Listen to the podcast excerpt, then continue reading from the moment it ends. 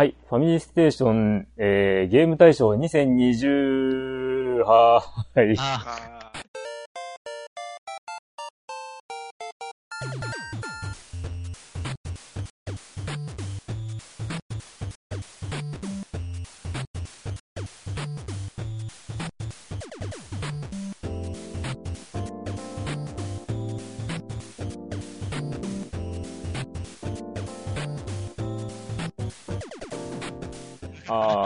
い。どうも、クリンクです。はい、ヨッキーです。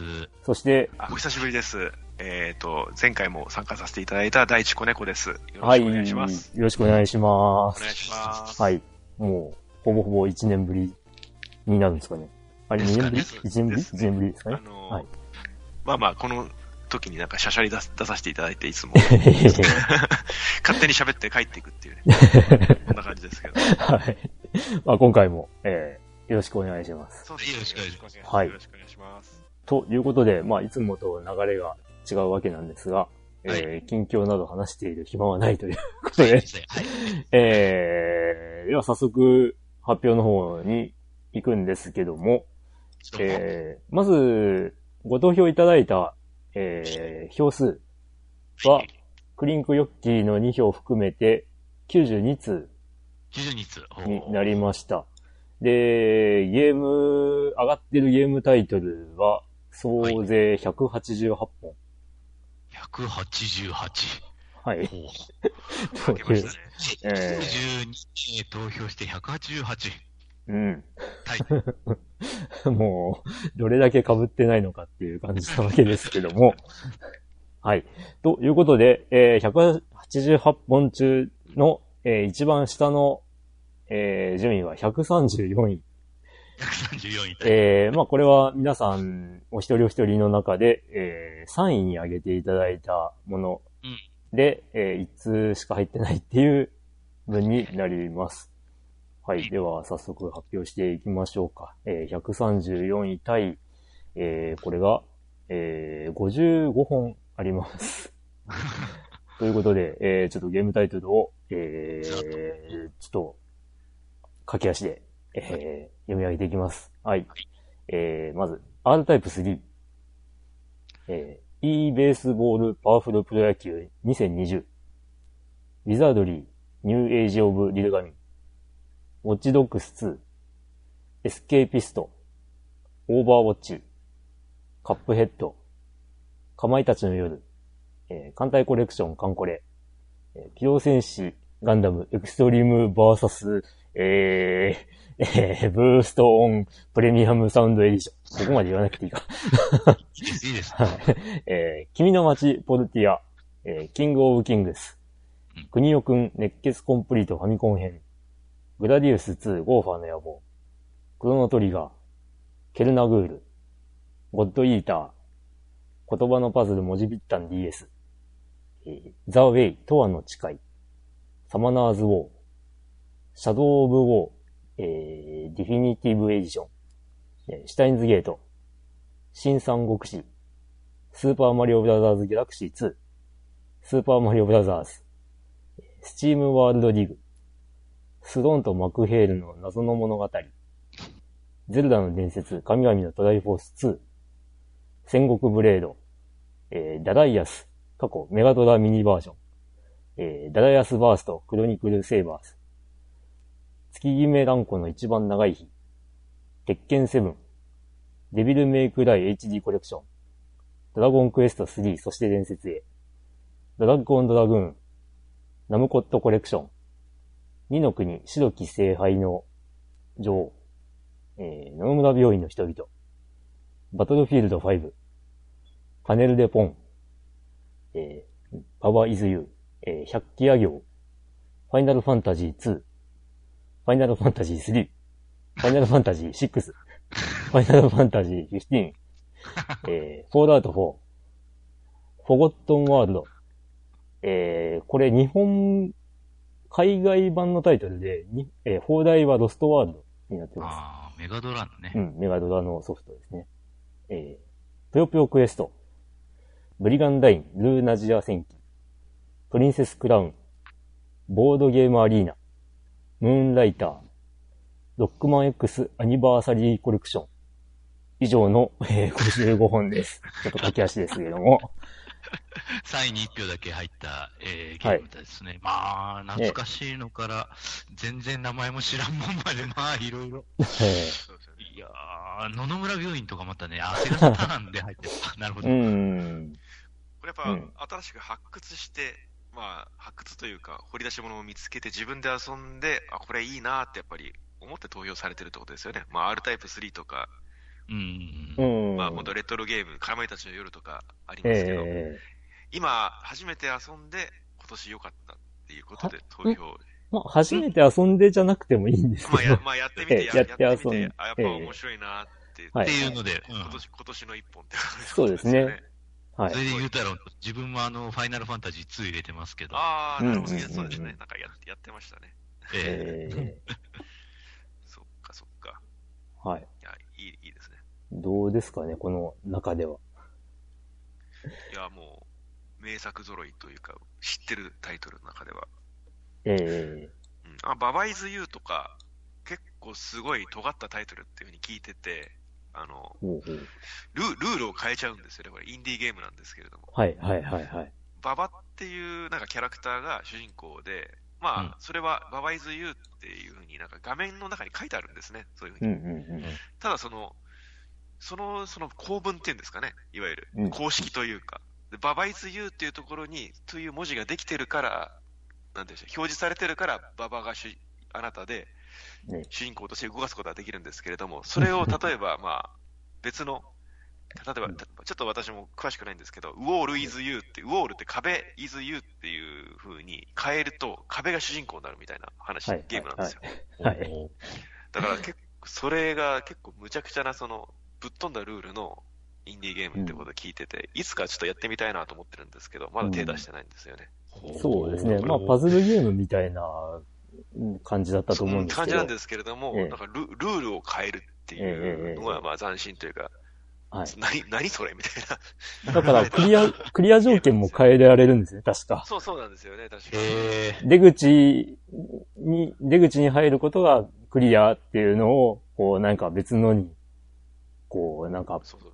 そのパ、パネルか何かをこう移動させて、確か変える、変え、変えてたと思うんですけど、うんうん。それで、あの、ジャンプしたらゴールとかやるとジャンプしたらゴールになっちゃうとか、そういう、まあ、ジャンプがあるのかどうか知らないけど、まあそういうゲームらしいっていう、へ面白いですね。だからちょっ。とうん。うん。ちょっと注目はしつつ、まだやれてないみたいな。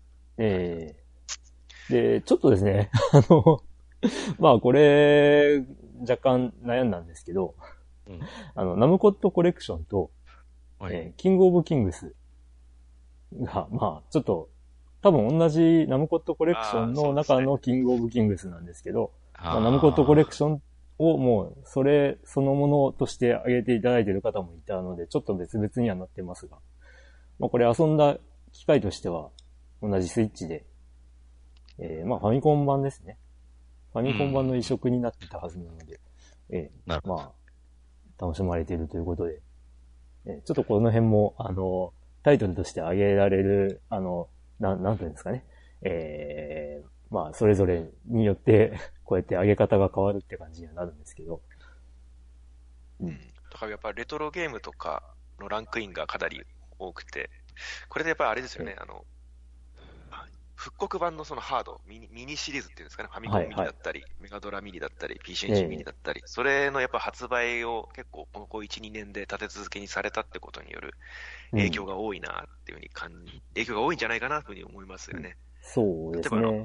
ダライアスとか、はい。ダダイアスはまあ、あれですね。あの、グラディウス2とかも、これ PC エンジンミニで遊んでるとか、そうですよね。この、うんあとこのダライアスのメガドラミニバージョンって、このメガドラミニだけのために、あそうですもんね、収はい録されたっていう。はいはいうんうんうんうんうんこれが、ええ、前、前もお話をしたんですけど、確か、お医者さんが自分で好きすぎて、そうですね。一般の方が、ええあの、メーカーの方人じゃなくて、一般の方がなんか趣味でやってプログラムしたものを、なんか、ブラッシュアップしたっていうか、チュえチューンして入れたっていう話ですもんね。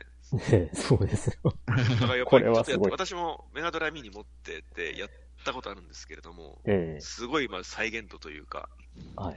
お音楽とか、これ本物、ほぼ、ほぼ本物じゃないみたいな感じの 音でしたもんね。よかうったですよ。ん。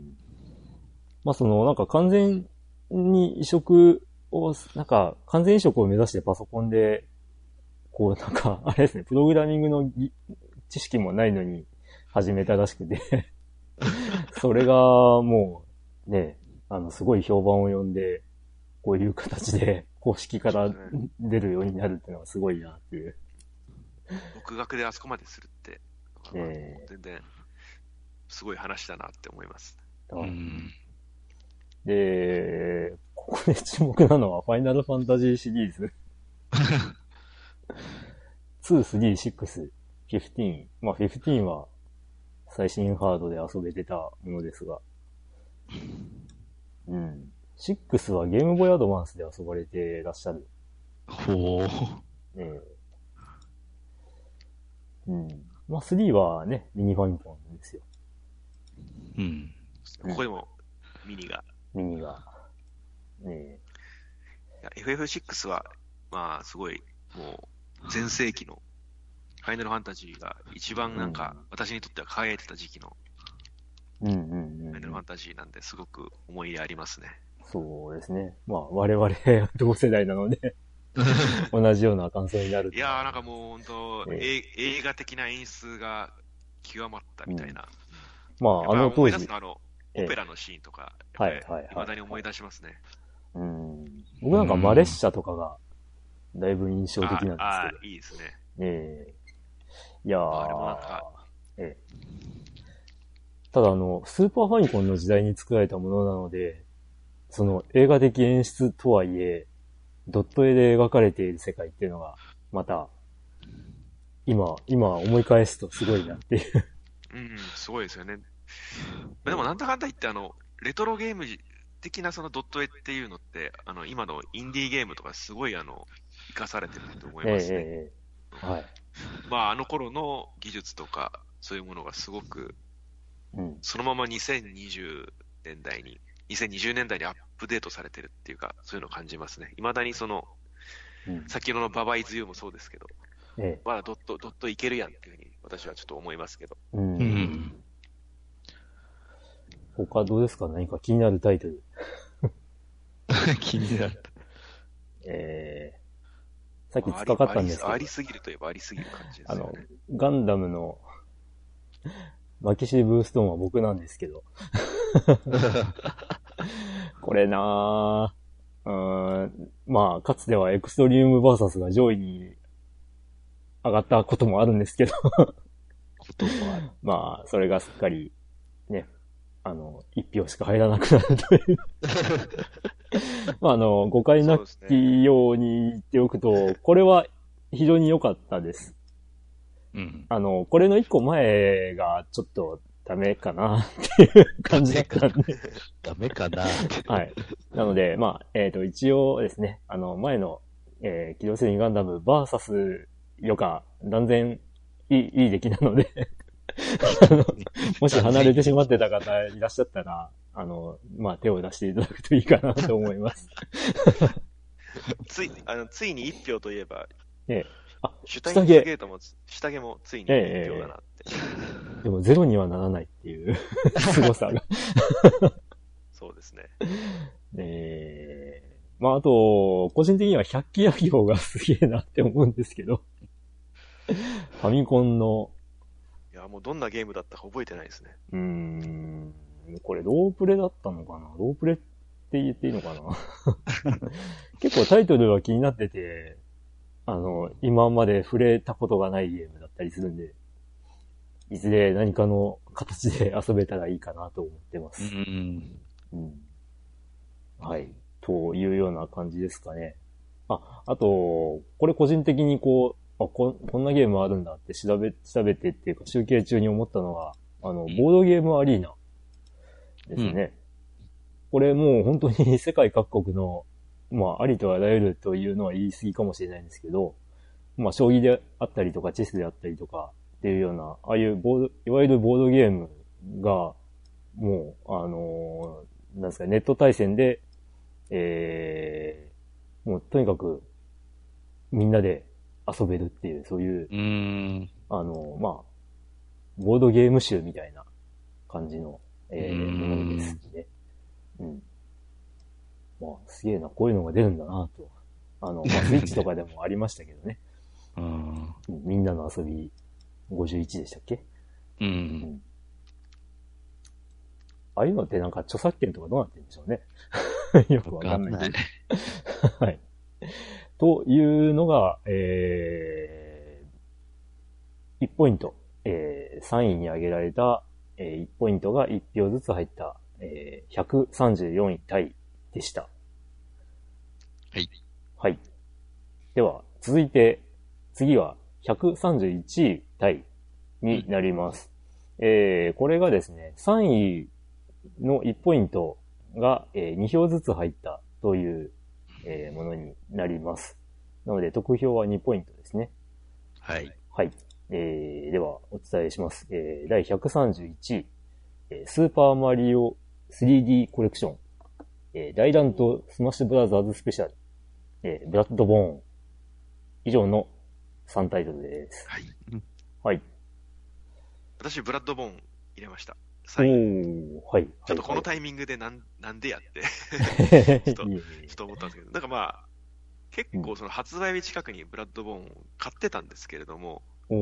なんかその頃、この、ブラッドボーンというか、このフロムソフトウェア系のタイトルに、えの厳しさに耐えられるすると精神的余裕がなかったんですかね。なかったのか、ちょっとまだ子供もちっちゃかったので、えーだからちょっとやめちゃってたんですけれども、そろそろやっぱり、やっぱりそのゲーマー的には、フロムから逃げるなっていう、ちょっと、ブラッドボーンから逃げるなっていう、なんかちょっと意志をね、宇宙からの意志をやっぱり受信しまして、はいはいはい。いや、ちょっとこのタイミングで取り掛かってみようかって、なんかふと思ったんですよね。うん。でなんとかまあクリアまで行ったんですけど、いやもうさす、さすがやなって、さすがフロム、フロムやなっていうふうにあのー思ったんですよね。まあめ、いやめっちゃまあ、この手のゲームというか、もうこういう、なんていうの、うん。ダークソウルスタイルっていうんですかね、ええ。やっぱり、ゲはいーマー的に言われてるところだと、この手法を確立したっていう、その、フロムソフトウェアってメーカーの凄さをやっぱり感じましたね。うん。ここまで、なんだろう、難しいというか、ある程度やっぱり、その、プレイヤーに負荷をかけるスタイルっていうんでしょうか。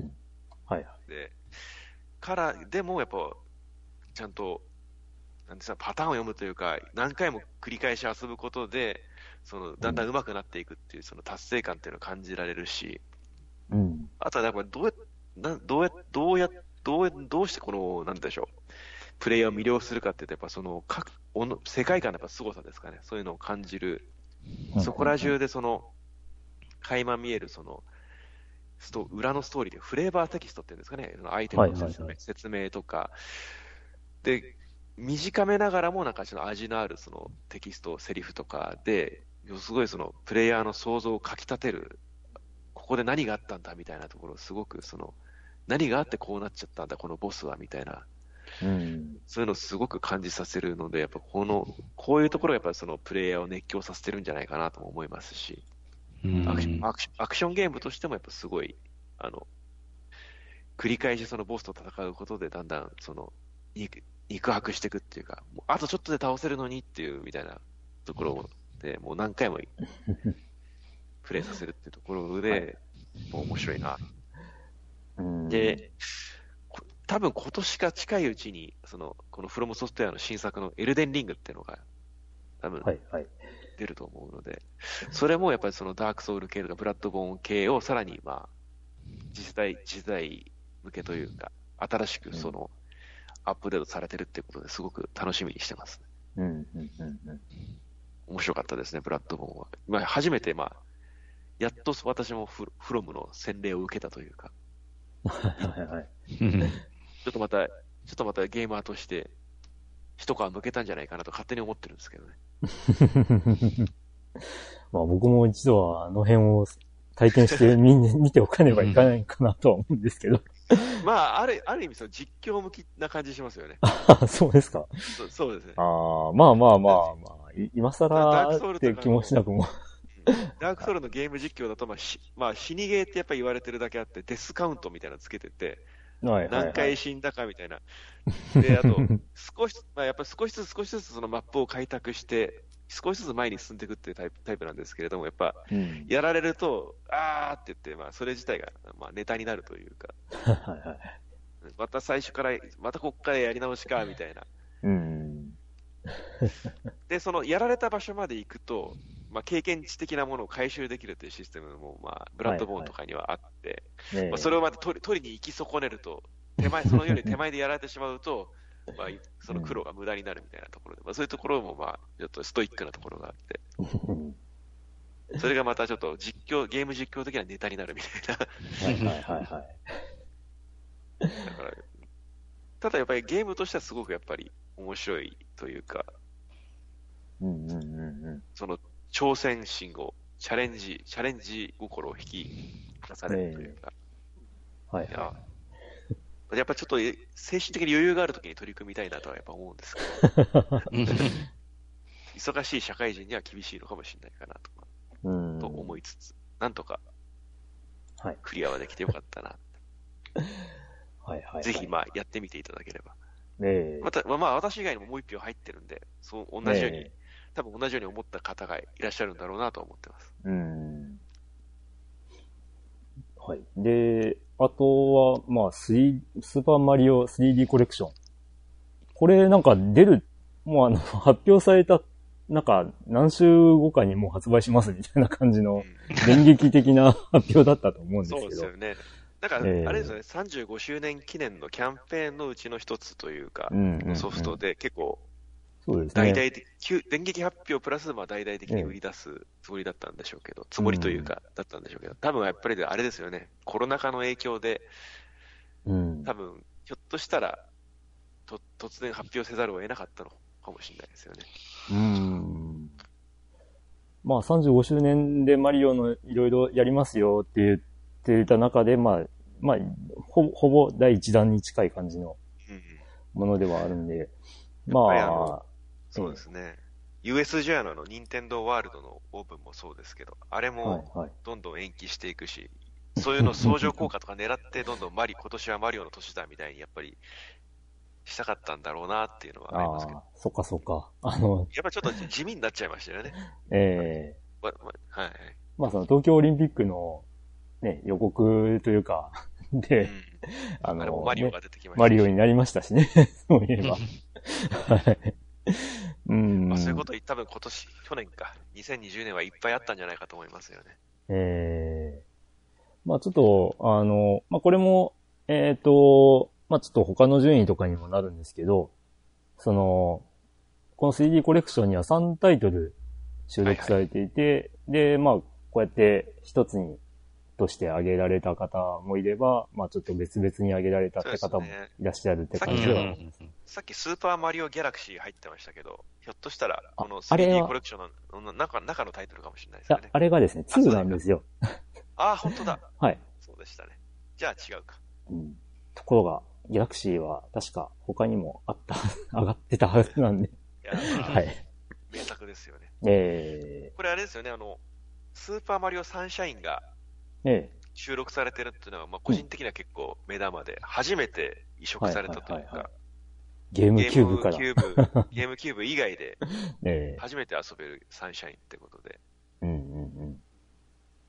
結構まあ、HD リマスターされてるっていうことで、うん。ちょっともう一回やってみようかなと思ってたんですけど、えー、まだ買ってないですね。まあ、個人的にはサンシャインそのものが 3D マリオの中ではちょっとやっぱ評価が分かれるというか、ああ、そうなんですね。個人的にはちょっとそう、そうですね。うーん。私もちょっと2001年に、それこそ発売日に買ってワクワクしながら遊んだ口ではあるんですけど、えー、うん。ちょちょっとがっかりするところも多かったかなと思ってたんで。ああ。はい。まあまあ、ちょっとあんまりそれ言うと、あれなんですけど、ええまあ、それ、そういうの含めて3作入って、今遊ぶとやっぱりちょっと面白いかなと思いますし、サンシャインは。うん。ええ何気にやっぱりスプラトゥーンの元ネタみたいなところもありますそうですね。ポンプええで水まくっていうところが。はいはいはい。うん。まあ入りやすいかもしてれない。っやっぱり、そうですね。うん、あの頃初めてそのカメラが自由に動かせるっていう概念が、はいはい。そのスーパーマリオサンシャインの頃から出てきて、それにうんちょっと私が結構、完全に適応できなかったっていうのがあるかもしれないですね。おー、そうですか。いや、だってあれ、あの頃あんまなかったですよ。あの、右スティックでカメラを動かして自分の、その、好きなうんうんうん視点で見るっていううん。ところが。そうですね。まあ、うん多いのは、その90度で、こう、変わるみたいなのは、ああ、まあ割とあったそうですね方ですけど。うんで、そんな、そんなの俺みたいなレトロゲーマーにはできないよみたいなふうに、ちょっと当時は、オールドタイプにはできないよって思ってましたけど、今やって感じです。今やもうそれがもう、それが当たり前になっちゃう。ええはい。で、なんでこんな、当時はですけど、私なんか、当時は、なんでこんな不親切なゲームなんだとか、任天堂らしくないとか勝手に思ってたんですけど、まあうん、それは私が間違ってたっていう。時代の流れでそれはもう当たり前になったっていう。はいはい本当申し訳なかったです。うん。ある、ある意味先ば、先を行き過ぎてたってことですね。うん。うーん。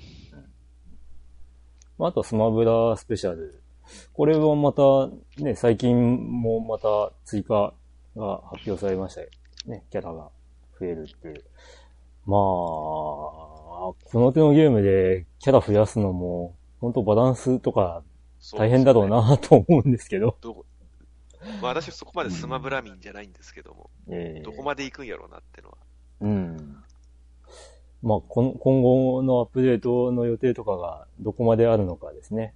本当に。うんはい桜井さん、桜井さん、他のゲーム作りたくないのかなってちょっと思っちゃいますけど。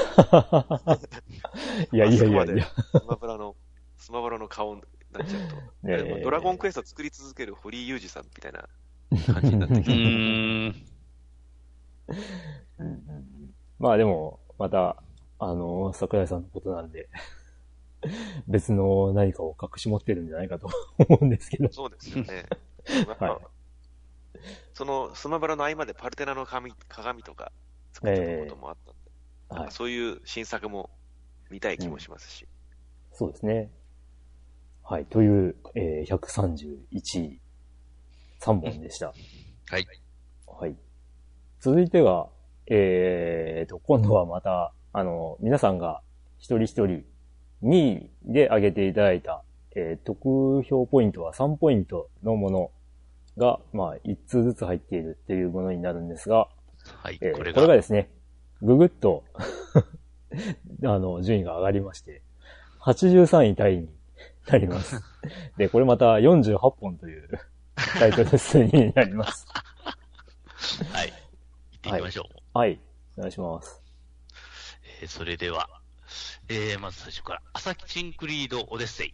はいえっ、と、アンチャーテッド古代神の秘宝。うん。えっ、と、イコ。うんえーウィザードリー外伝のワン。うん。えーウォッチドックスレギオン。うんえーオバケイドロ。うんえーオボロ村正。うんえっ、と、オリうんアンド・ザ・ウィル・オブ・ザ・えーウィスウィスプスうん。ですね。はいはい。えっ、と、逆転検事。うんえーキャンディークラッシュ。うんえーキングオブファイターズオールスター、えーキングダムハーツの3、えー、源平討魔伝、えーゴッドイーター2、えー、言霊、えーザ・ラスト・オブ・アス、えーと、シビライゼーション6、うん。えースーパーマリオサンシャイン、えースナッチャー、えー聖剣伝説3、えー世界中の迷宮クロス、えーゼノブレイド2、えーゼルダの伝説ブレス・オブ・ザ・ワイルド、えー太鼓の達人、ニンテンドースイッチバージョン、うんえー弾丸論破、えー希望の学園と絶望の高校生アニバーサリーエディション、はい。うん。えー地球防衛軍2ポータブル V2、うん。えーっと地球防衛軍5、うん。えーっとテクテクライフ、えーっとデトロイト・ビカム・ヒューマン、うん。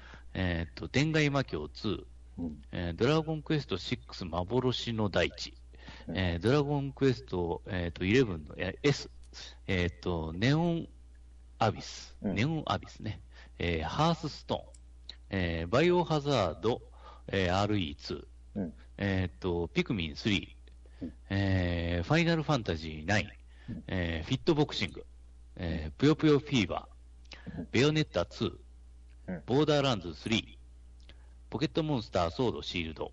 うん、マザー3、ミネルバトンサーガ、うん。みんなで早押しクイズ、うんえーとメタルウルフカオス XD、はいえーと結城優奈は勇者である花よりのきらめき、うんえーレイトン教授と悪魔の箱。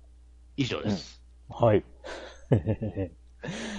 また、いろんなタイトルが上がってます。うんうんまあ、そこそこ聞いたタイトルがちょろちょろと。うんブレスオブザワイルドはここか。えっ、とですね、あの、まあちょっと、これ、まあなん、なんていうか、ポケモンソードシールドって書かせてもらったんですけど、まああの、ソードとシールドどっちかを上げていただいてたと思うんですけど、うんうんうんまあ、あの、セットかなっていうことで一応タイトルとしてはソードシールドとさせてもらいました。一票しかなかったので、ですね。えーそうですね。うん。あと、まあ、ドラゴンクエスト 11S なんですけど、これ、ご投票いただいた方は、Xbox One で遊ばれているあ、そううですね。ので、うん私も今年、去年か、年末に、えあの、Xbox でゲームパス、いーはい、遊んではい、はい、はい。わゆるあの、ゲームパスって、うんサブスクリプションなんですよ、ネットフリックスみたいな。まあゲームのネゲームのネットフリックスみたいなサービスで、それにはいあの、いきなりドラクエが入る、ドラクエ本編が入ってるってことで、結構まあ、はいニュースです。ニュースっちゃニュースニュースなんですよね。うん。Xbox でドラ発売クエって。、うん、発売日にいきなりもう入っていますからね、これ。そうです。だかねら、私も、まあ、たまあ、実質ただで、ただっていうか、まあ、定額で遊べるんやったら、つって遊んで、いいのかなって思いつつ、まあ他のゲームだったら、まあ、なんか、7、8000円とか6000円とか、まあ、したんでしょうね。うん。11自体はやってらっしゃったんですかね？どうなんですか？いや、今回初め初て、ああ、はやりました、それは 11S で。いはいはい。それはいいちょっとですね。まあ、そうですね。だから初めてドラクエ11遊んで、いや、うん。ちょっとラ真なんか真のラスボスみたいなの出てきて、そこまではちょっとやってないんですけれども、一応そのスタッフロール見るとこまで遊ぶことができて、いや、なんか久しぶりにドラクエがっつり遊んだなっていう満足感ははいありました。はい。や、なんかドラクエらしいドラクエだったなっていう。うん。あれ。まあ絵絵はまあ結構今風になってるんですけれども、うん。まあな当時の感覚で遊べて、なんかやっぱそうそういう意味、気持ちがやっぱドラクエに帰っちゃった感じしますね。うん。うんうんまあ、特によく言われるのが、ロト3部作をや、経験した人は、やるとかなりグッとくるっていう、うん。まあ、こと言われますけど。まあね、やっぱり、聞き馴染んだ曲が流れたりとかするんで、ああ、うんまあ、確かにそうですね。だからそこで、おお、ここでこの曲みたいなのがうん意外とあって面白いですよね。うーん。まあ、使い回しと言われたらそれまでかもしれない。まあまあまあややっぱでも全部曲の強さ全然違いますからね。うえー、んアレンジもありますし。うんうんはい。で、他はどうです？キャンディークラッシュもまあ、あれですね。なかなか続けられてる方も結構いらっしゃるのかなっていう。で、まあ、あとは、スマホゲーで言うと、コトラマンとかが珍しく入ってきたかなっていう。うんうん。まあ、あれですね。これは、ちょっと、ちょっと違うんですけど、まあ、文字ピッタンっぽい感じというか、うん。あの、ね、言葉を持ってるキャラクターを、まあ、ガチャとかで引いて、で、えー、配置をして、で、戦闘中にその、持っている言葉をこう、並べていって、で、何個言葉ができたから、大ダメージとかそういう感じのうんゲームシステムの、まあ、ああいったスマホ的 RPG みたいな感じなんですけど、うん、なかなかこれも楽しいゲームですね。うんうん。あと、あれかな？あの、こまあこれ僕がグッとくるんですけど、ミネルバトンサーガが 素晴らしい。うん ああ、これファミコンのファミコンのロープレイ対。等、対等のロープレイですよね。ええ対等ですね。うん。まあぜ？ひ、ないやー、まあでもこれ面白いですよ。傭兵システム私はあの、これコロコロコミックのええ、裏、裏に、広告があって、めっちゃ面白そうだって、まあ、当時何、何十年前かわかりませんけど、40年ぐらい、40年か、まあ35年ぐらい前かわかりませんけど、思った記憶はありますけどね。おうんーまあ実は、ね、や、やってないですね。ああ、まあまあまあ、うん、うん。あの、機会があったら触ってみてもいいと思います。あの、曲がめちゃめちゃ心に残ります。えーなるほど。で、あの、まあ、もし、これ入れてくださった方、あの、知らなければですけど、あの、実はシリーズとして続編があったりするので、うえん。ーっと、シルバーサーガっていうのがファミコンで出てて、それがミネルバトンサーガの、えー一応世界観を継承している続編に当たるのかな？うん。ただ、なかなか今入手困難っていう ものにはなってます。で、そのシルバーサーガの続編がスーパーファミコンで、シルバーサーガ2っていうのが出てるんですけど、うん。で、それと、あの、世界観が同じっていう流れで言うと、実はガデュリンっていう、スーパーファミコンの初期の頃のロープレも、このミネルバトンサーガシリーズだったりします。ということで、まあぜひ、触れてみてはいかがでしょうか、という。続編があるって知らなかったですね。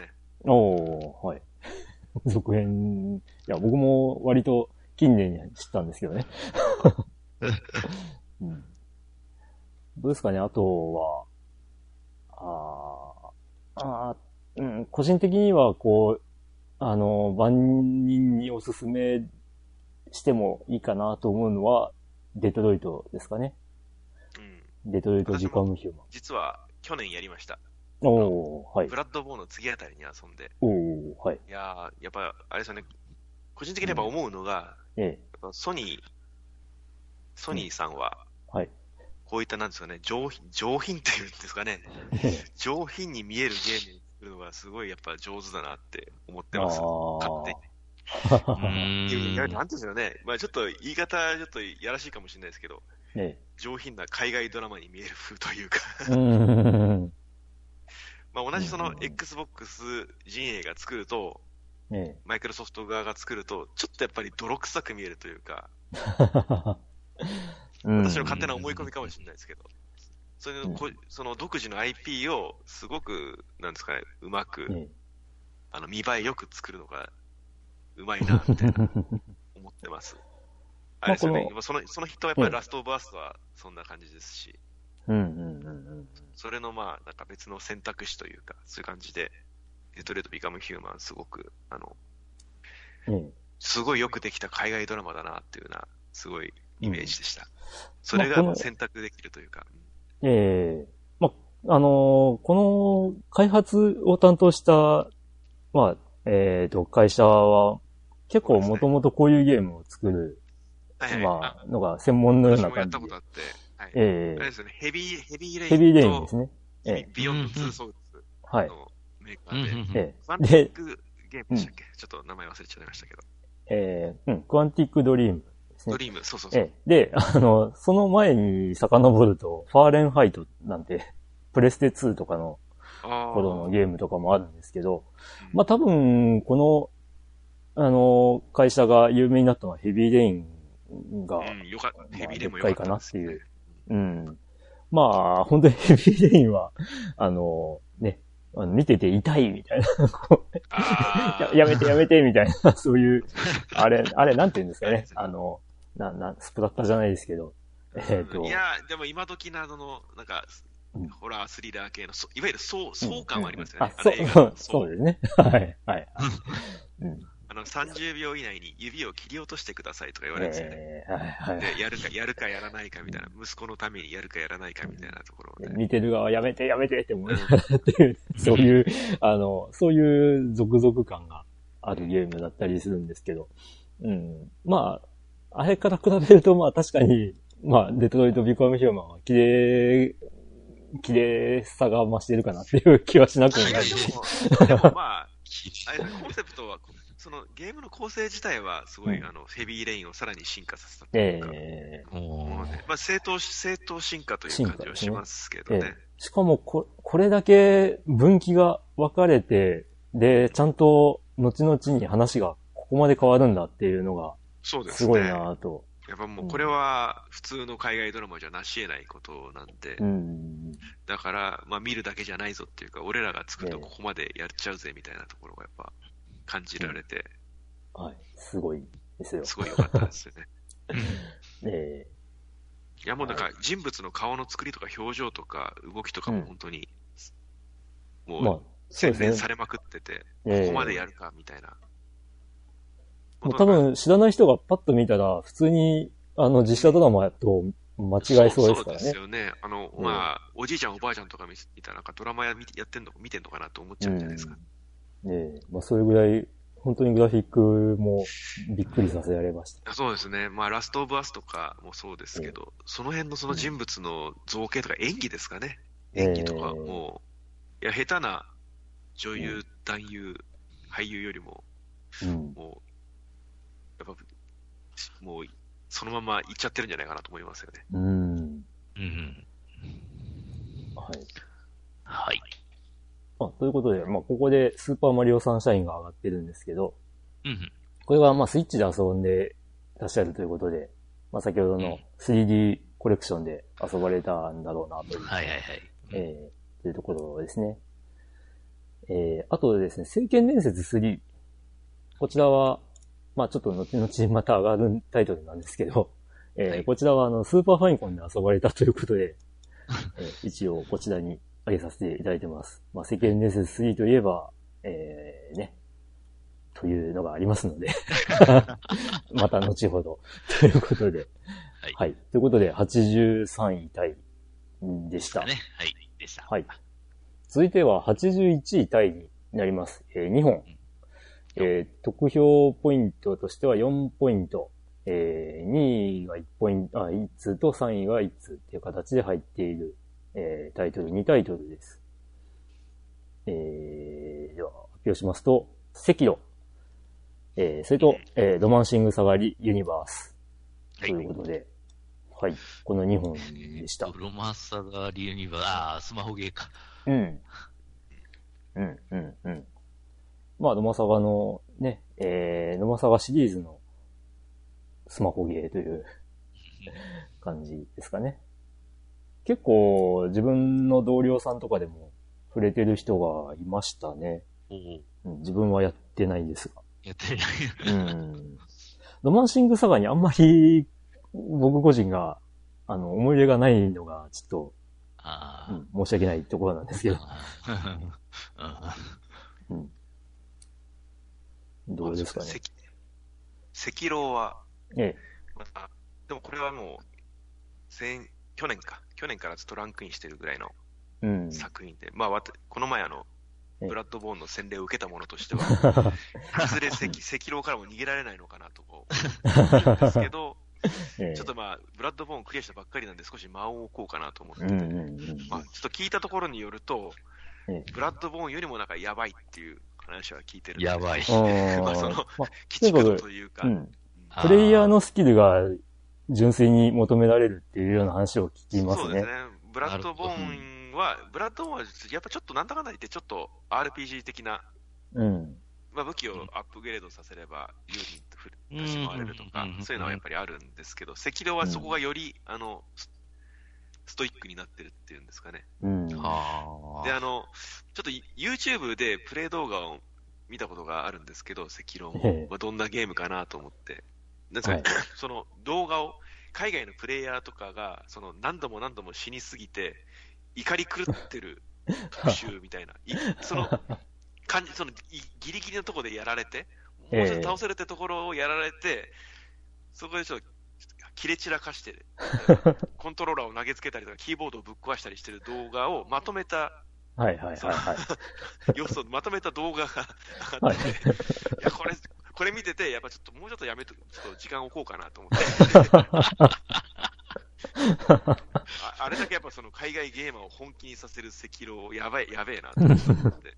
そうか、そういう、そういうまとめも、の動画があるんですね。あの、えっ、と、前はそういう海外の、あの、反応まとめみたいな動画で言うと、あの、こうクリスマスプレゼントに、スイッチとかを 渡された子供たちの反応が、あの、非常に愛らしいということでまとめられている動画がすごいね、有名になりましたけど。それとは真逆のうん。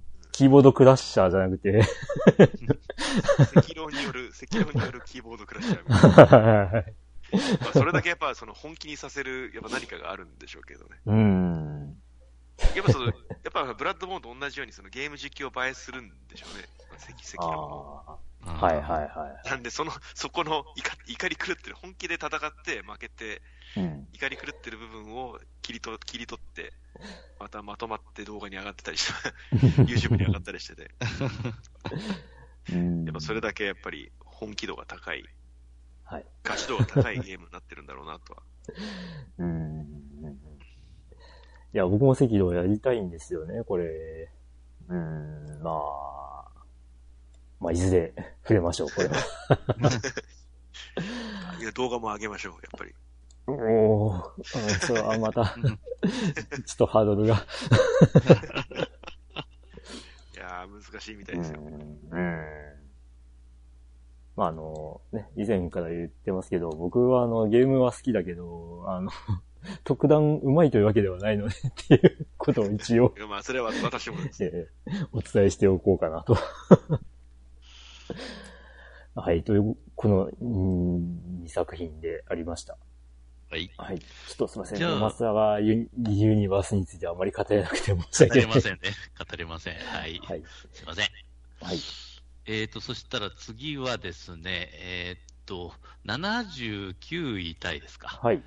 79位タイで、これはえと、5ポイント一応ゲットしてるんですけど、うんえと、2位票が1通、3位票が2通という構成になってて、はい。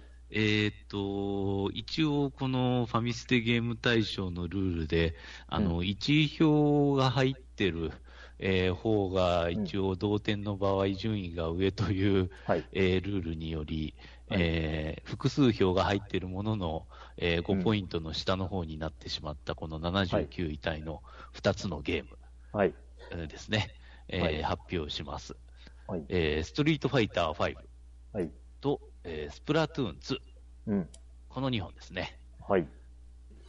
スト5って どうなんですかね？ちょっと、あの、個人的にはなんとなくストリートファイター4とかスーパーストリートファイター4とかっていう、うんあの、スパ4がすごい盛り上がってんなーって思ってたらいつの間にか5が出たって感じで、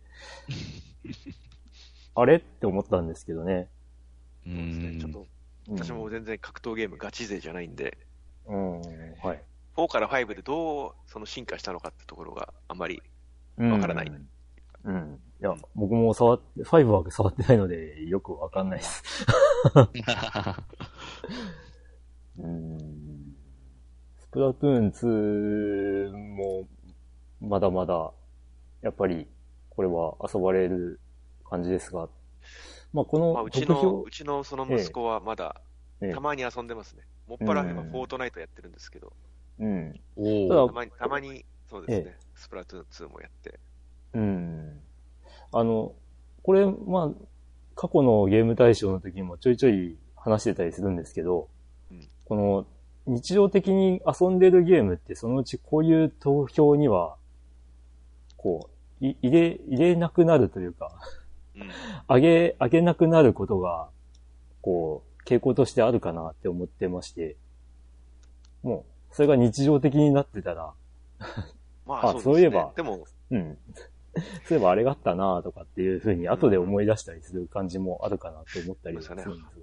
初めて遊んだ、今年に入って初めて遊んだ方なのか、それとも、うんやっぱ、やっぱ面白いなと思って投票されてるのかは、うんうん。そこは、そうですね。ええでも最近ではですね、あの、あんまりフェスとかやらなくなったんで、ああ、は、そこまで頻繁じゃなくなったので、若干そういう意味でも、なんか、下火になってる部分はあるのかもしれないですけれども。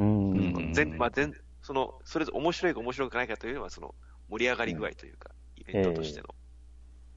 うん。そろそろやっぱり、スプラトゥーン3が、かなんか、ろ指導してるような気がうん。そうですね。あまあ、ひょっあとしたら今年あたり、何か発表があったりしたら面白いなとか。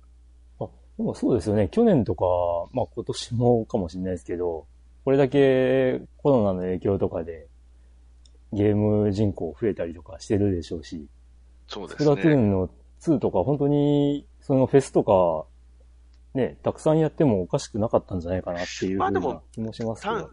ピンポイントでフェスはやってるみたいですけれども、うん。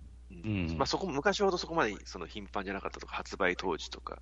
ええだからなんか約束、約束として、なんかうん発売してから2年間は結構アップデートとか頻繁にフェスとかやるよっていうアナウンスはしてたと思うんですけれども、うんうんうんやっぱそれを過ぎて、過ぎるとそこまで、あの、やってないんじゃないかな。なんであの、フェスとかやっぱやるとあの、サザエがもらえるんですよ。スーパーサザエっていうのがやっぱもらえ、もらえて、それによってその、武器とか、うん、ギギアとかを結構改造できたりできるんですけども、うん。あんまりフェスをやらなくなると、そういうもらえるチャンスが減って、そういう面でもちょっともったいないなというか、ああ。だからうちうちのその息子あたりは、そういうフェスとか、そういう頻繁にそのやってる時期から外れて、そのスプラトゥーン2を始めたので、うんうんサザエって何に使うのみたいなことでたま,、まあ、たまに言ってくるんうん。ですよね。うんうんそしたらそういう面ではちょっともったいないんかなっていうふうにん。うん。なるほど。そうか。だまあ、そうですね。うん。まあでもそろそろス3の足音が、まあ3ってタイトルになるかどうかはちょっとわかんないですけども、えなんか何かしら次の展開がえうん期待されますかね。そうですね。まあ、なんだかんだであれですよね、フォートナイトの方が、フォートナイトに押されてるんじゃないかなと思いますね、このうん。小小学生の子供たちの間でも。そうですね。うんまあ僕の甥っ子なんかも、あの、たまにこうスイッチの、えー、なんすかね、プレイ状況とかを見てみたら、ず、ずーっともうフォートナイトをやってるっぽいかあら。フォートナイトはもう。クラスの、クラスメイトとの話題の、うん。話題にもしてるみたいです。一緒に遊んでる。うん。いやーでもそう考えるとすごいですね。スプラトゥーンもそうですけど、あの、子供たちの話題が、僕らの時はドラクエ3どこまで進んだとかそういうのから、もう、ね、オンラインでみんなでもう遊ん遊んでやっぱり、そうねうんうん、同じ、こう、なん、なんとか遊びを共有するように確かにそうですね。昔はやっぱりその、うん。RPG が中心だった気がしますよね。その、小学生。うん、まあまあそうどこまでですね。進んだとか。ええうんはい。今はやっぱ中心が FPS というか TPS、シューティングになってるっていうところが、まあそれだけじゃないんでしょうけど、ええまあ実際離れてても対戦しでてきますし一緒に遊べるっていうう、ん。そういうものを、まあまあそれがあるっていう ところが 我々の時代とは違うんだろうなっていうところですけど。まあ、ある、ある意味、恵まれてるっちゃ恵まれてるし、ただ一方で、あの、同じ、その、家に遊びに行って、なんか、隣り合ってワイワイ遊ぶっていうのも、まあ、あれですよね。その、まあ、大、大、まあ、そう大事な、大事というか、いい、いい文化だったなと思いますね。まあ、でももうスマブラでそういうのは廃れてはないと思うんですけれども。うん。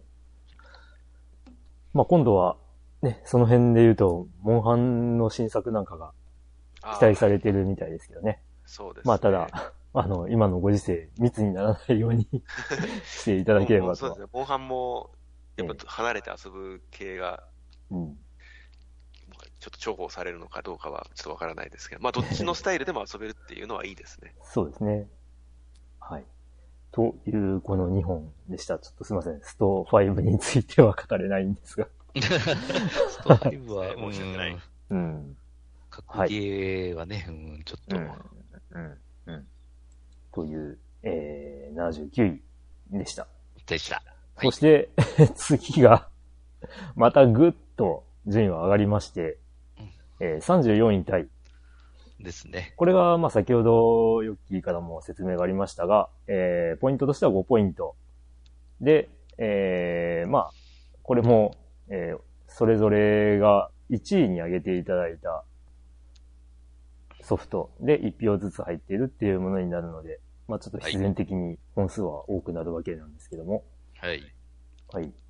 ということで発表しますと、はい。えー、アーク、サバイバルエボルブド、うん、えー、秋田、小川、ミステリー案内、凍える銀霊下、うんアマンガース、えー一気当選エクストラバースト、SKE48 の大富豪は終わらない、うんガールフレンドカッコ仮。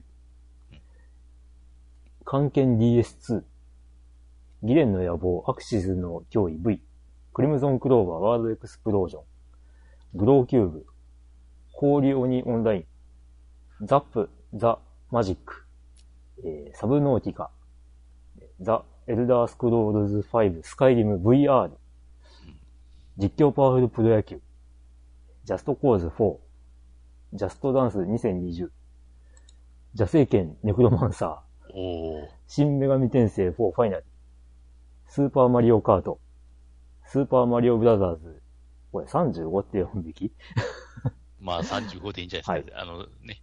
うん。35? はい。まあ、スーパーマリオブラザーズ35で。はい。えースノーランナーうん。スレイザ・スパイア。大公開時代。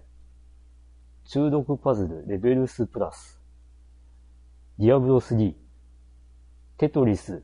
これもまだ99なのか99か。けど、まあ 99かな。テトリス99。えードラクエウォーク。えードラゴンクエスト8。空と海と大地と呪われし姫君。ドラゴンクエスト10。ハイドライドスペシャル。ファイアーエムブレム。風花雪月。ファイナルファンタジー5。フォールアウト。これ、76?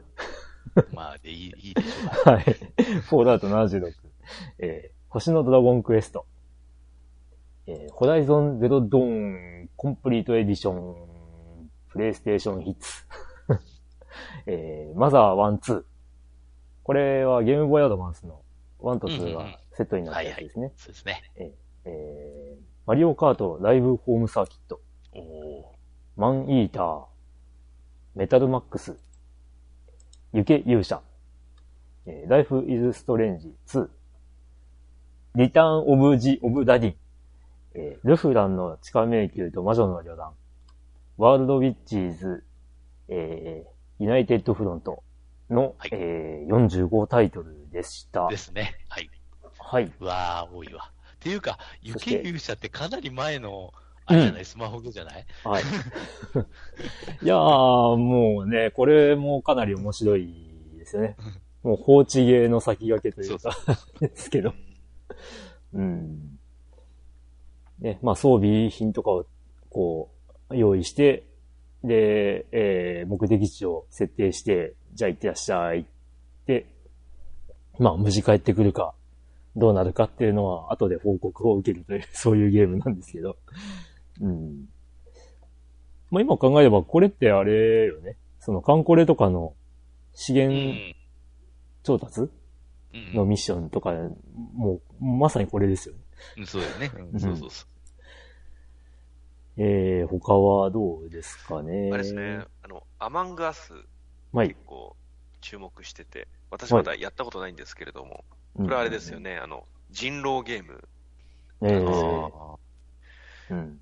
まあ、あの、人狼ゲーム的なところって、まあ、その、それがその、ええビデオゲーム化するっていうところはいくつか他にもはいいろいろ出てると思うんですけど、あえのえ知ってる、私が知ってるところだとあの、レイジングループとかは、はい。もっとノベノベルゲームに特化したような作品ですかね。あと、うんうんうんグノーシアっていうはいゲームとかはいもはい、ニンテンドースイッチとか PS ビータとか出てたんですけど、ええそれの、これはここのアマンガスってのは、そのインディーゲームで、海外のメーカうん。ーさんが作った、その人狼ゲームってことで、結構まあ、オンラインでえもう対戦で、そのリアルタイムに対戦できるってことですごくなんか盛り上がってうんうんうん。ましたね。なんで、最近ニンテンドースイッチでも、すごく安い値段で出たらしくて、えいつかやってみたいな。これもまあ、いわゆる実況映えというか YouTube 映えするような 作品になってて。YouTube でも、ええそうですね。僕が見る実況プレイヤーの方々で、やっぱりちょいちょい。うん、ちょいちょい上がってくるようになりましたね。うん。やっぱおも、やっぱ面白いんだなってこういうのは。こういうなんかやっぱり話題が、人狼ってやっぱすごい、あの、駆け引きとかが面白くできてるなって思いますし、ええうん。結構まあ一大ジャンル築いてるなって思いますね。はい、はい、はい。まあ、いずれ、な、何かこう、なんていうんですかね。あの、えー、なん、なんでしたっけ。えー、あの、メトロイドとか、はい。みたいに、ジャンル名として残るようになるかもしれない。メトロイドバニア。メトロバニアとか。本当に、うん。インディーゲームといえばもう、メトロイドバニアみたいな感じになってますし。まあそういう一ジャンルとして、そうですね。定着するかもしれないまあそうそう人ですね。道系は。そうですね。うんもう本当にオンライン対戦映えしまくるジャンルなんで。ええあとまあ、これは、こう、ちょっとあの、中継中にこれはって思ったのが、ザップですかね。うんこれ、これどんなゲームなんですか？えっ、と、これはですね、カード、まあ、あの、メインとしてはカードバトルものなんですけど、あー結構古い、実はエロゲーです。へーええ。で、なんか、あれなんですよね。実はフリーで今配布されていたりとかして、Windows であれば遊べるっていう、そんな感じです。うんうん。え、このザップザマジックもそういった18禁要素がああるんですかね？あーあと、配布されてる分はどうなんでしょうね。配布版とかって書いてあったんですけど、本当だ。うーん、18禁要素あるんですかね？うんなんか、なくなってるとも書いてなかったんで、ありそうな気がしますが。うんまあ一応今でも遊べるラン。ランクイン、ランク OK だったんですね。え？はい？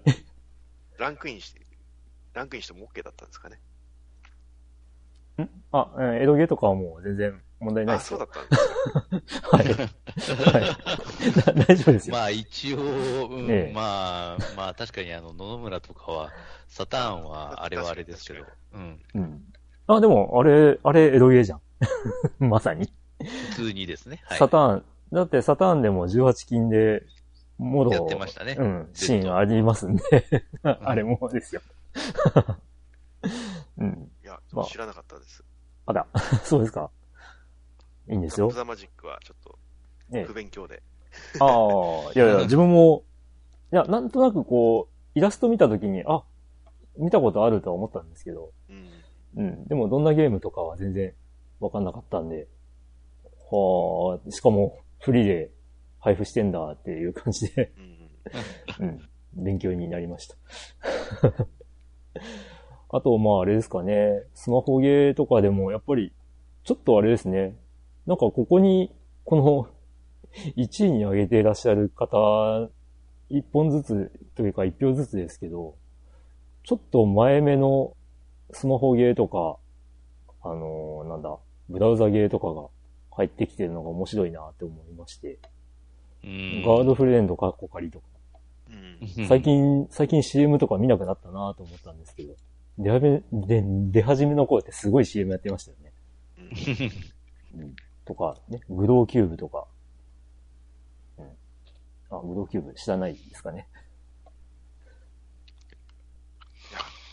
わかる、わからないですねわ。かんないですかね。あの、一画面の中にこう、な、なんですかね、マップとか、んまあ、あのちょっと、えーバージョンによって変わるんですけど、こう、それを、どこに、どこをクリックするかっていう、クリックしていく順番で、あの、なん、なんていうんですかね、進行度が変わるというか、うん。そういうゲームで、あの、ロープレイ風味のやつとかはもうすごい覚えてるんですけど、最初城からこう、あの、隣の洞窟に行ったら、こう、アイテムが手に入って、そのアイテムを持って、えー、次の塔に行ったら、そこがクリアできるんだけど、それを持ってなくて塔に行ったら、やられてゲームオーバーとか、なんかそういう感じで、あの、まあ、やりながら、あの、順番を、こう、正しい順番を探っていくみたいな、そんな感じのゲームになるんですけど、そうスクリーンショット今見てるんですけど、すごい、ええあの、おしゃれ、おしゃれというか、綺麗な感じですね。うん。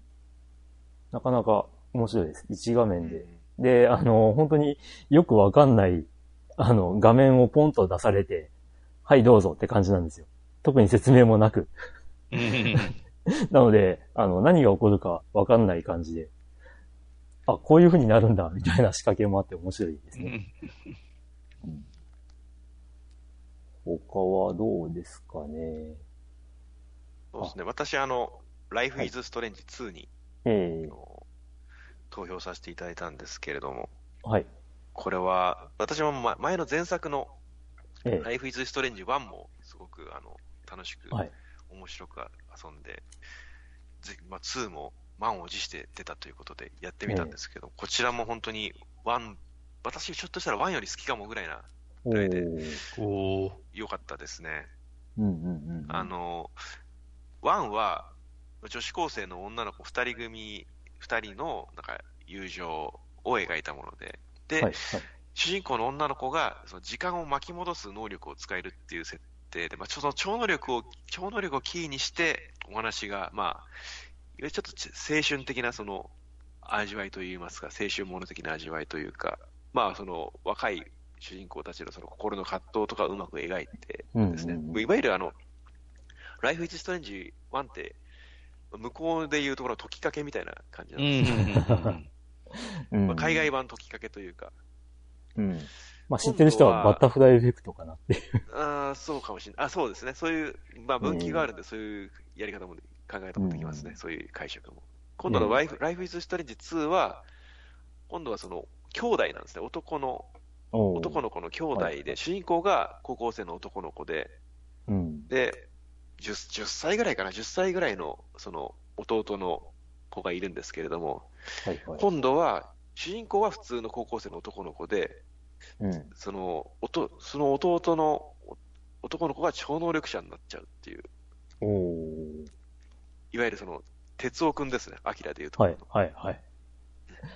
お弟が哲夫だったっていう 話で、ああ。まあ、あんまりその、詳しくは言わないんですけれども、そのええ弟くんがやらかしちゃうんですよね。はあ、はあはあ、それは何ですか、意図的にというか、コントロールできなくてとか。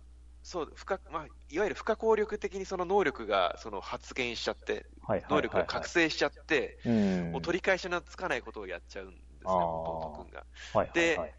もう、主人公は主人公で自分のその、高校生としての生活があるのに、もうに、そこから、まあ、簡単に言うと警察に追われて逃げ、逃げざるを得なくなっちゃうっていううん話で、うんうんうんまあ本当に穏やかに過ごしていたんですけれども、その、まあ、自分のまあ大大事な家族の弟くんがや、取り、やっちゃったことで、うん。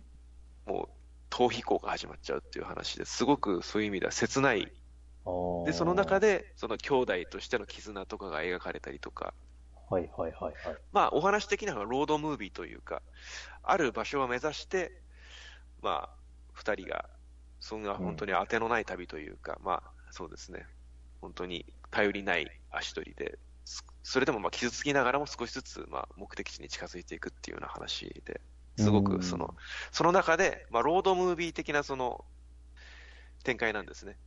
まあ、いろんな、なところを渡り歩いて少しずつまあ目的に近づいていくんですけど、その中で人との出会いがあったりとか、まあ、戦いがあったりとかで、でまあ分岐としては、あの、それこそデトロイト・ビカム・ヒューマンみたいに結構バリエーションがすごくて、どういどういうその、すまあエンディングも何何種類か、7、8種類ぐらいあるんですかね。あるんですけど。まあその中で、その、その超能力者としての、その、なんですか、素質、弟くんの素質を伸ばすとか、そういうことをやっちゃダメだって叱りつけて、うん。だから抑え込みながら、その、逃げていくか、それとも、いや、どんどんやっちまえっていうふうにや、ある意味、その、暴暴力的なというか、暴力的なその進め方をするかによって、全然その最後の結末が変わってくるんですかね。うん。はいはいはい。で、すごくやっぱりその、いろんなまあ、ことが起こるんですけど、その中で出会いがあったりとか、いろんな決断、重大な決断とか迫られたりするんですけれども、まあその中でも、その、プレイヤー、その、プレイヤーのその、独自の選択とか、うん。結構自由度が高くて、それに見合ったそのエンディングが用意されてるって点でも、ものすごいあの、そうですね、ある意味そういう意味では、デデトロイト・ビカム・ヒューマンに結構近いかなと思いますね、そういう。その読語感というか、あ、これだけ、これだけその振る舞い方によって、そのエンディング、着地点が変わっちゃうんだってところに関しては。ほう。んなんで、で、いわゆるその青春っぽい味わいですかね。その、10代の男の子が抱える悩みとかそういうのもしっかり表現された味わい深さもあって、ものすごいその私の中では感動しましたね。うん。よかったね。ぜひはいやってみてほしいですね。あの、ワンが、あの、最終的に結構気になる終わり方してて、あはい。で、多分続編って、その続きなんだろうなって思ってて、で、そあの2の、その、最初の、その、えー、なんですかね、あの、キー、キービジュアルじゃないですけど、そういうのが、こう流された時に、あれ、なんか、全然違う話になっちゃうって思って、あれ？世界観はでと思っ、たんですけど。世界観はリンクしてて、ちょっはいとはい。ワンを、ワンを知ってる人だと、ニヤリとするような描写とか、まあ、キャラクターとかある、あるにはあるんですけど、基本的にはではあはも、しワン知らなくても楽しめますし、うん。まあ、ワン、ワンは、ワンのエンディングって結構まあざっくりとしてるっちゃしてる、してて、まあまあ、そうですね。うん1か2かみたいな、はいはいはい。そうですね。ただこっ、ちを、こっちを選ぶか、あっちを選ぶかみたいな終わり方だったんですけど。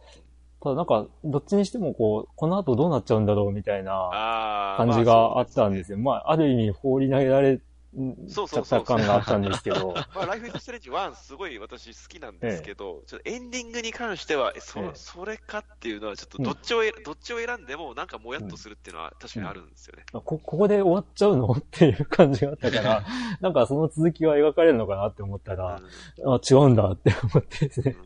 いや、まあ、1は1で、そうですね、うんそのエンディングのその着地のさせ方ってのは、なんかすごいなんか雑、雑って言うとちょっと言い方変かもしれないですけど、うん。もうちょっとまあなんか、あるといいなっていうのはちょっと思ったんですけど、うん。2はその点が、そういう不満がちょっと解消されてるかなと思いますね。その振る舞い通りの、ええ。個人的には結構満足のいくエンディングがはいはいはいはい。得られたというか、私は結構あの、え弟くんをけしかけて、え。い やまあ、いわゆるメガテンでいうところのカオスルートを選んだような感じ で進んで、はいはいはいい。いいいエンディングやったなと思いますけどね。ええ。そうですロー、ロールートとかニュートラルも選べるんで、はいはいはい。ぜひ。2 はそういう意味では結構、1の反省を生かしてる部分はあるんだと思いますね。うん。おー。はいはい。気になる。そうですね。結構面白いですよ。はいはいはい。いや、い、いずれ触れないといけないな。これも。そし、てて。ええで、この34位の中に、まあ、くしくも、あれですね、任天堂の2大オンラインバトルゲームが入ってるんですけど、うん、マリオとテトリスですね。マリオは、系統としては似てますよね。ええまあ、同時に、うん数十人と対戦するっていう形式。バトル、バトルロイヤル系。ええマリオどうすんのって思ったら、こうなるんだっていう 驚きもありましたが。うん、普通にあの、遊ぶと、あの、1の1ですらタイムがなくて死んじゃうんですよね。うん。ただそこで、あの、敵を倒す、クリボーとかを倒したり、あのーまあ、コインを取ったりで、えー残りタイムが増えていくっていう、あれはなかなかいいシステムだなと思って。あと、倒した敵が、ね、対戦相手というか、周りの相手にこう、送り込まれるっていう。うんうんうん。まあ、送り込むことで、ね、その、簡単にやっつけられる敵だったら、それで相手にタイムを稼がせてしまう結果にもなっちゃうわけなんですけど。うん、その辺のバランスも絶妙だなって思って。うん。で、面白いのは、あの、ジュゲムが出るステージが出てきた場合に、ジュゲムだらけになって、画面一面ジュゲムだらけになるっていう。もう、これそん、なにあれですね、ジュゲームが出てきたトゲゾウもすごいことになるんじゃないですか。まあそうなんですけども、あの、もうそうなると、もうアウトですね。ほとんど。あっという間に死んじゃうんで。いやー、面白いなと。まああとテトリスも、ね、よくこんな形でできるんだなって。うん、発想がすげえなって思いましたけど。うん、いや、まあ、マリオは限定的なソフトになるんでしたかね。なんか期間がそうですね、期間限定って聞いてますね。ええちょっと楽しいんで、もったいないなとは思うんですけど。まあ、だんだんやられなくなるんかな。テトリスはまあ普遍的な感じはあるんで。うん。というとこですかね。そうですよね。なんか残してほしい気がしますけどね。うん。はいおまあ、お祭り系的なソフトだから、え期間限定って言ってるのかもしれないですけど。えうん。まあ、その辺の流れで言うと、あれですね、ちょっとここには、あの、上がってないですけど、あの、えー、マリオメーカーの1が、その、オンラインサービスが終わるという。ああ、まあ2が、うん。2で、2やってねってことなんでしょうね。うん。そうやってねなかなか、あの、あ、終わるんだってちょっとびっくり申しましたが。えっと、それって投稿した、投稿したコースも遊べなくなっちゃうんですかね？あーじゃないんですかね。そうです。じゃあなんか私何、20コースぐらい上げてるんですけど、ちょっと寂しいですね。うん。まあ、任天堂は、まあ過去の、その、IP をうまく利用して新しい遊びを出すなって思うんですけど、うん。まあ、この中で、またやっぱり、マリオカートの、ああ、ですね、ライブ、ホームサーキットなんか。うん。これはまあ実際、うちじゃ遊べないなって思って買ってないんですけど、そうですね。うちも、ちょっと狭い、うんうち狭いからなっていうのは物。がいっぱいありすぎて、ちょっとコースどころじゃねえぞって感じなんで。なんですけど、そのカメラの精度とかも結構いいみたいで、うんで、実際の実写が、実写に、そのマリオカートのキャラクターが画面の中ではしっかり落とし込まれてて、わ、すごいな、これって。その、プレイ動画とか、まあ最近あの、良い子の二人がやってましたけど、なんかすげえゲーム作るもんだな、と感心しますね、これも。あそうですね。任天堂ラボとかと、にもね現現実世界にそのゲームの要素を持ってくるっていうことを、たびたび任天堂はやりますもんね。ええいや、なんか VR だとか、そういうのとはまた違うアプローチなんだなってびっくりしました。まあ、ちょっと AR っぽいですよね。そうですね、拡拡張現実というか張現実。ええそういう意味だと。うん。まあ、あとは、どうしても僕はレトロな方に目がいってしまうわけですが、ネクロマンサーとかどうかな。これはあれですかね。PC エンジンミニから来てる。そうですよね、そうです、そうです。うん、そうです、そうです。えどうなんですかね。私、ちょっとネクロマンサーって、当時から、まあ、ホラー系に寄ってるけど、いくらかまあちょっと地味な RPG っていう印象しか ないというか、うん。あ、はい。でクロマ、まあこれ、PC エンジンに黎明期に出たそうです RPG で、ね。うん。まあ、売りとしてはなんでしょう、敵がアニメーションして倒すと血が吹き出すっていう、うん。おーす、おーすげえっていう、まあ、次世代の RPG だっていう感じではまあ、当時はありましたけど、え実際私買って、当時買って遊んだら、やっぱちょっと地地味だなって、え 地味だなってちょっと思って、ク クリアは、クリアはしきれなかったんですよね。ああ。なんかあのー結構バランスは厳しいっていう話も聞くんですけど。仲間によってはこれでクリアできるのみたいなあ。そうですね。うんあのゲームの序盤で仲間を選ぶことができて、ええ組み合わせによっては、まあ、組み合わせによって難易度がガラッと変わるかもしれないですね、これは。うんうん。うん。あと、あーあと、一応この中で、あの、スカイリム VR が入ってまして、うんで、実はちょっと、スカイリム、あの、ちょっとまだ上の方に名前が出てくるんですけど、あの、VR は分けさせてもらいました。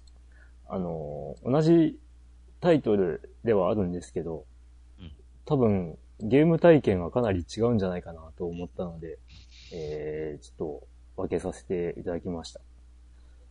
VR のゲームとかって、まあ、実際こう、グランツーリスモスポーツとかやってみるとやっぱすげえなって思っちゃうもんで。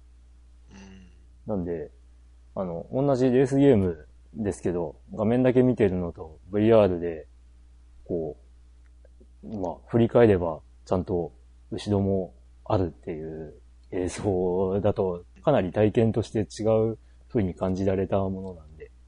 確かに。うん。ただ、スカイリムの VR ってどうなるんだろうって、ちょっと、やったことないんで、ああ。気になるところではあります。まあ、こ怖さ、怖さが臨場感倍増ですかね。うん。バイオハザード7の VR っていうのは結構話題になったというか、まああれ、はいはいはい。怖すぎるだろうって思いますけどね。ホラーホあラーゲームでちょっとうん VR やると本当にもう、ちびっちゃうというか。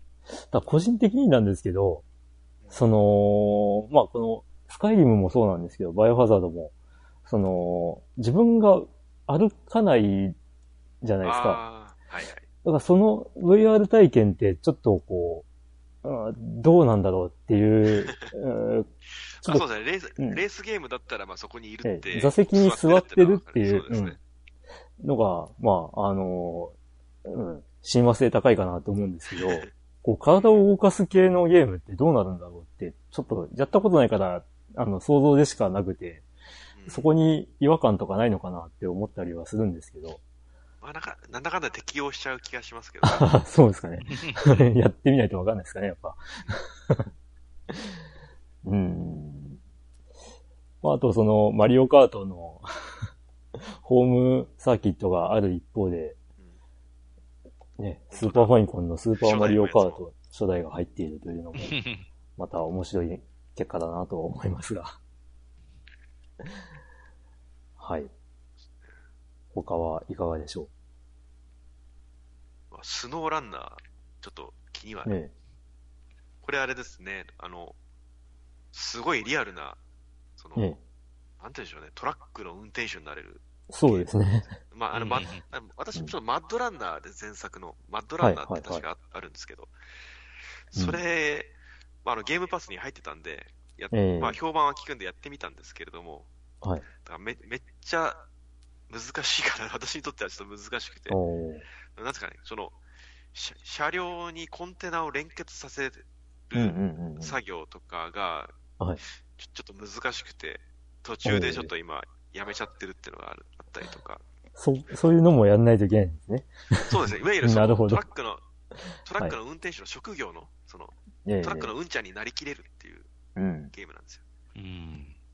そのなんか丸太をどこからどこに運ぶっていう、途中でまあすごいぬかるんだ、普通にやったらハマっちゃうような道とかもうんうんうんあって、その操作感とかもものすごいそのリアルな感じですね。うんうん。まあ車線からはみ出したりとか、はい。車線車線からはみ出して対向車にぶつかって、なんかペナルティとかなんかあったような気がしますし、うんうんあと、まあ、トレーラーとかなんで、めっちゃそのな、その車体が長いから、うん。内輪差気をつけないと曲がれないとか。そういうのもすごいあの気を使いながら、だからもう全然普通のレースゲームとかオープンワールドのゲーレースゲームとかとは全然違うその味わいで、うんうんうん私なんか序盤で、そのある荷物を A 地点から B 地点に届けるってところで、うん。ええ。その貨物を切り離して置くっていうことがなんかうまくいかなくて、あの、ああ、むず、難しいと思って。いや、でも、そういうのが、その、本当にできるようになれば、すごいハマりそうだなって思いますね。好きな人はめっちゃ好きなんじゃないかなと。じゃあスノーランナーはさらにそれがパワーアップしてて、まあ、そのタイトルの通り、雪道とか出てくるんでしょうね。うんう。ん。で、まあ今のお話聞いてて、なんかもうちょっと単純にトラックを走らせるゲームもあったよなと思って、ちああ、ありますね。ここに上がってないですけど、まあユーロトラックシミュレーター2っていうのが、まあこれも今調べたらもう9年前とかのゲームになるんだなって思って、割と近年、こう、扱われるようになってた気がするんだけど、と思いながら。まあちょっと、これは日本語訳がされてなかったゲームだったかな？って思うんですけど、まあパソコン版だとあの、えー日本、に日本の街を再現した、えーモッドとかもあったりとかしたみたいですけど、うんこれよりかは、いろいろゲーム性があるのが、あの、スノーランナーだったりってことかなっていう。ん。やっぱみんな心の中でトラックのうんちゃんになりたいっていう気持ちがあるんでしょうかね。どうなんでしょうね。いや、やっぱり私ちょっとありますね。やっぱあ、そうですか？子供心に、かっこいいなってやっぱちょっと思ったことってやっぱあるので、そういう気持ちをやっぱさせてくれるの、ああ、くはい、はい。れるのかなと思いますね。うん。こんなでっかいのを、私まあもう全然そんな資格持ってないんで、免許持ってないんで、え大型なんですかね、車両、車両はいの、はい。運転できないんですけど、ちょっと、ねすんごい大変そうやなと思って、今も見てますね。ああ。あ、じゃあちょっと、ちょっとかっこいいなと思いますしね。は いはい。まあ、昔、日本で言うとトラック野郎なんて映画シリーズとかもありましたし。あとね、デコトラとかね。まあそういう系統とはまあまあ、また違うんでしょうけど、まあそうなんだ。で、あの、その、その話の流れでちょっと思い出したんですけど、うん。あの、ど、どこ、どこだったかのサーキットの、その、搬入口がめちゃめちゃ狭いらしくて。で、そのレース、ああいったあのレース界、世界って、こう、あの、レース車両をこう、トレ、巨大なトレーラーに乗せて運搬してたりするんですけど、その、その、搬入の作業の映像というか、その搬入口に、でっかいトラックが、こう、スムーズに入、入れるかどうかみたいな カメラが あって、しかもそれを番組で実況してるっていうのがあって、すごいスリリングで面白かったです。うん。あこのアプローチは深いですね、とか言いながら、いけるのかいけるのか、お、行きましたね、みたいな感じの実況がやれてて面白いなって。いや、でもトトラックのうんちゃんとか、その、それがバスの運転手、ねいや、すごいなって思いえ、ます、すごい。いですよ、本当にうん。。僕なんか、もう本当に、あれですよ、ワンボックスカーというか、うん。ね、えー、なんだ？えー、デリカとか ああいうのですら、ヒヤヒヤしちゃうのにっていう。私なんかもう、K、K しか無理ですね。そうですか。あのくらい小回り聞いてちっちっちゃいのじゃないと、うんなんか。、自分で動かしてて、まあ、ええ K は K で怖いんでしょうけどね。ああ、まあうん、その、その辺あれですよね、やっぱり、慣れてる大きさ、サイズっていうのは、人それぞれやっぱありますね。ももうめったに運転しないんで、ねえ。そういう意味でも逆に憧れありますけどね、マッドランナー。は。そういうなんか、気軽にそういう憧れを満たしてくれるっていう のはあるかもしれないですね。うん。まあ、スノーランナーも、まあ、その、シミュレーター系っていうのが、こう、いよいよ、そのグラフィックとかの進化によって、そうですよね。また今増えてきてる気もしそますね。のそうね、泥、泥とか雪のその物理演算的なものも、えやっぱ今の、それこそラ、その世界の広さ、オープンワはいールド的なはいはい。ところも、今、今の技術でやっと、そうですね、ええトラックのうんちゃんになりきることができるっていうのかもしれうんないですよね。うんうん。しかもこれ BGM は結構ハードロックなんですよね。まあ、だから、ままあ偏見かもしれないですけど、トラックのうんちゃんが聴きそうな曲的な、あ、いや、そうですね。そういう BGM になってますね。はい面白いですね、そういうとこうん。はい。ということで、あと、個人的には、まあこれ買ってまだやってないんですけど、ルフランの地下迷宮と魔女の旅団って、まあ何年か前の作品なんですけど、面白そうだなと思ってるんで、うんうん。これもいずれ自分は遊ぶなと。で、去年の末ぐらいに確か、これの、まあ続編というか、シリーズのものが出たはずなんで、まあそれも、いずれ遊ぶことになるかもしれないなという感じですね。うんうん。はい。じゃあ、とりあえず、34位はここまでで、はい。いいですかね。